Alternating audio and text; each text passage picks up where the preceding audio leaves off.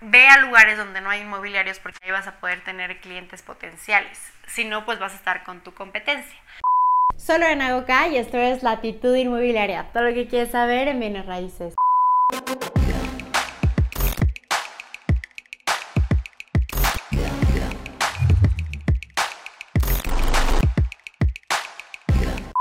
Hello, hello. Como lo pueden ver en el título de este video, hoy vamos a platicar acerca de dónde sacar clientes. Y es que es una pregunta que me hacen muy frecuentemente. Sobre todo aquellos que van empezando o quieren mejorar sus estrategias para tener más clientes. Y les voy a dar 10 tips que creo que son los más importantes y que a mí más me han ayudado. El primer tip es que tienes que definir por dónde vas a empezar. Es decir, tú quieres hacer una marca personal o una marca comercial ninguna es mejor que la otra. Tienen características distintas. Si tienes poco presupuesto, yo siempre recomiendo empezar por la marca personal, pero no dejar atrás la marca comercial porque tiene muchas virtudes. Para empezar, es una marca que va a potenciar no a una persona, como es la marca personal, sino como equipo. Además de que la marca comercial es transferible, mientras que la personal es intransferible. Es decir, si tú empiezas como asesor independiente y luego empiezas a, reclutar personas, pues realmente no te va a ayudar muchísimo la marca personal si ya lo van a atender otras personas. Entonces, sí es importante trabajar también en una marca comercial, ir definiendo eh, si vas a hacer ambas, si vas a hacer solamente comercial o solamente personal. Esa será una estrategia que vas a tener que hacer, pero es muy importante definirlo desde un principio. Tip número 2. Vas a ver lonas en todos lados que dicen trato directo. La verdad es que creo que esta es una súper oportunidad porque ya te están diciendo que no están trabajando con nadie. A mí me parece muy desleal estar marcando a personas que están trabajando con una inmobiliaria y ofrecerle tus servicios.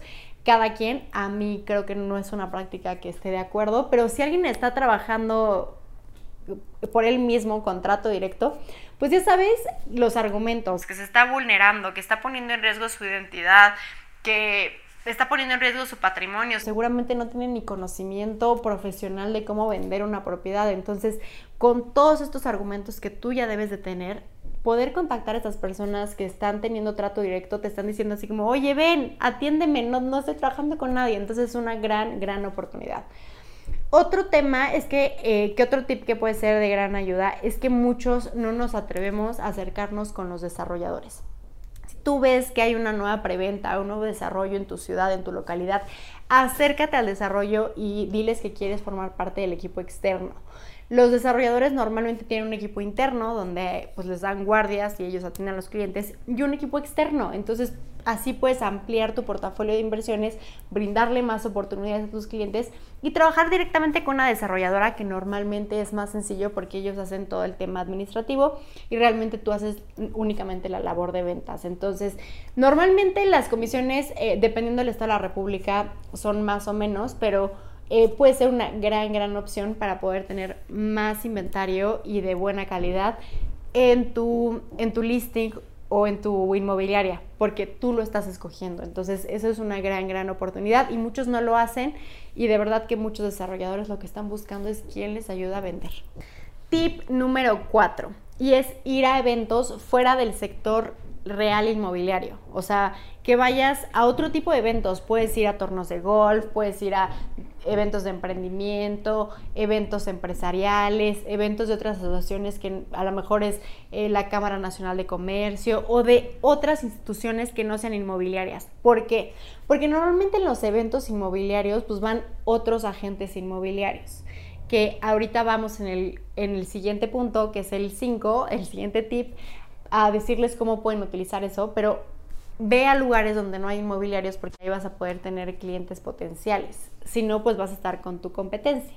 Entonces ahí no necesariamente vas a encontrar pues clientes potenciales. A lo mejor te vas a capacitar, vas a hacer relaciones, pero no vas a encontrar los clientes finales. Entonces eh, vea, sale tu zona, de tu zona de confort y ve solo. Muchas veces cuando vamos acompañados no nos atrevemos a hacer nuevas relaciones. De verdad que es algo que yo he hecho y que me funciona súper bien.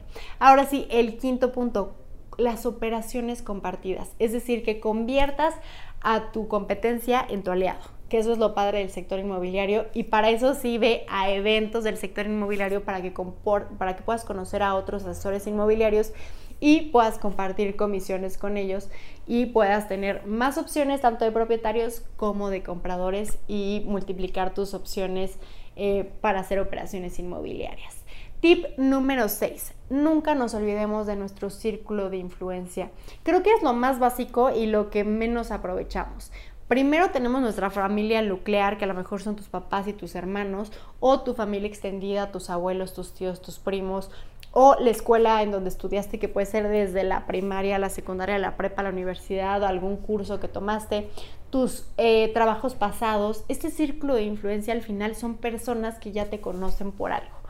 Entonces, es importante que, les hagas saber que a qué te dedicas, que va con el tip número 7. Grita a qué te dedicas. Ponlo en redes sociales.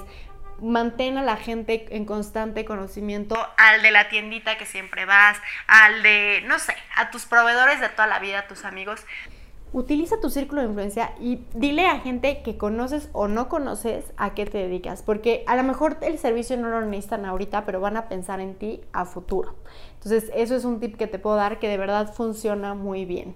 Muy importante es que tengas mucho cuidado en que no hostigues a la gente o canses a la gente. O sea, sí grita y anuncia a qué te dedicas, pero no conviertas tus redes personales en redes de marca personal o comercial porque vas a hacer que la gente te deje seguir. Entonces, sí hay diferencia qué redes sociales son para, para convivir, para crear lazos, para relaciones que tienes que mantener, porque al final del día eso no solamente te va a ayudar a manera laboral, sino un crecimiento personal. Y en las otras redes ahí sí constantemente habla de lo que te interesa, ¿no? Y te va a seguir la gente que le interese esos temas. Entonces también me ha pasado, ¿no? Sobre todo aquellos que seguramente a ustedes igual, que venden seguros y, es como una cosa de acoso, de que ya porfa ya no me digas, o estos negocios piramidales, no digo que todos, pero muchos, entonces hay un balance siempre, un equilibrio. Tip número 8. Un tema de publicidad es que he visto que invierten mucho en revistas, en redes sociales, en muchas cosas y la verdad es que un tipo de publicidad que a mí me ha servido mucho es el poder patrocinar un evento. Y sobre todo si hay ciertos patrocinios que ya te permiten eh, dar unos minutos en el micrófono, platicar de tu experiencia, de tu empresa, de cómo resuelven. Entonces eso hace mucho más cercana a la marca. El, patrocinio de eventos para quienes ya tienen la posibilidad económica de poder patrocinar es una gran, gran opción de, inversión para que te des a conocer, para tener nuevos clientes. Tip número 8. Intégrate asociaciones que vayan directamente relacionados con tu rubro. Si estás... Em, en el sector inmobiliario hay muchas asociaciones, tanto locales como nacionales, muy buenas. Hay unas malas, unas más o menos y unas buenas también tú dedícate tiempo y ver cuál es la que te convence a ti. Y también a asociaciones que a lo mejor no son directamente en tu rubro. Por ejemplo, eh, puede ser eh, la Cámara Nacional de la Construcción o puede ser Coparmex, que son rubros empresariales y que tienen que ver con tu giro, pero no al 100%. Entonces también ahí pues te dedicas a conocer más gente. Recordemos que el sector es mucho de relaciones. Y número 10 y último tip, pero no menos importante y además está súper sencillo, es que pida recomendaciones. Si ya tienes un cliente, pídele que te recomiende con alguien más. Si tienes algún conocido que a lo mejor no requiere tus servicios, dale dos tarjetas y dile, por favor, si sabes de alguien que le pueda servir, dale mi tarjeta y recomiéndame.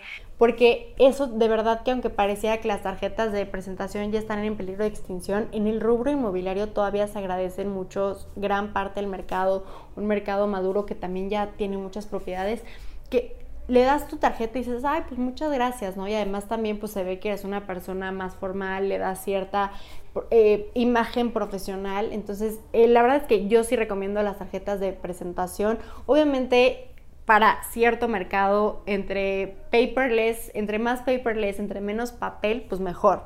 Pero la verdad es que sí, sí funcionan, es una herramienta muy económica y que te puede ayudar a que otras personas te recomienden y que no te dé pena, que no te dé pena pedir que te recomienden porque ese sencillo, oye, pues si conoces a alguien que me pueda recomendar, de verdad que mucha gente va a estar dispuesta a ayudarte y solo tienes que pedirlo. Espero que te hayan servido estos 10 recomendaciones que la verdad es que parecen sencillas, pero les juro que son muy efectivas. Espero que les sirvan.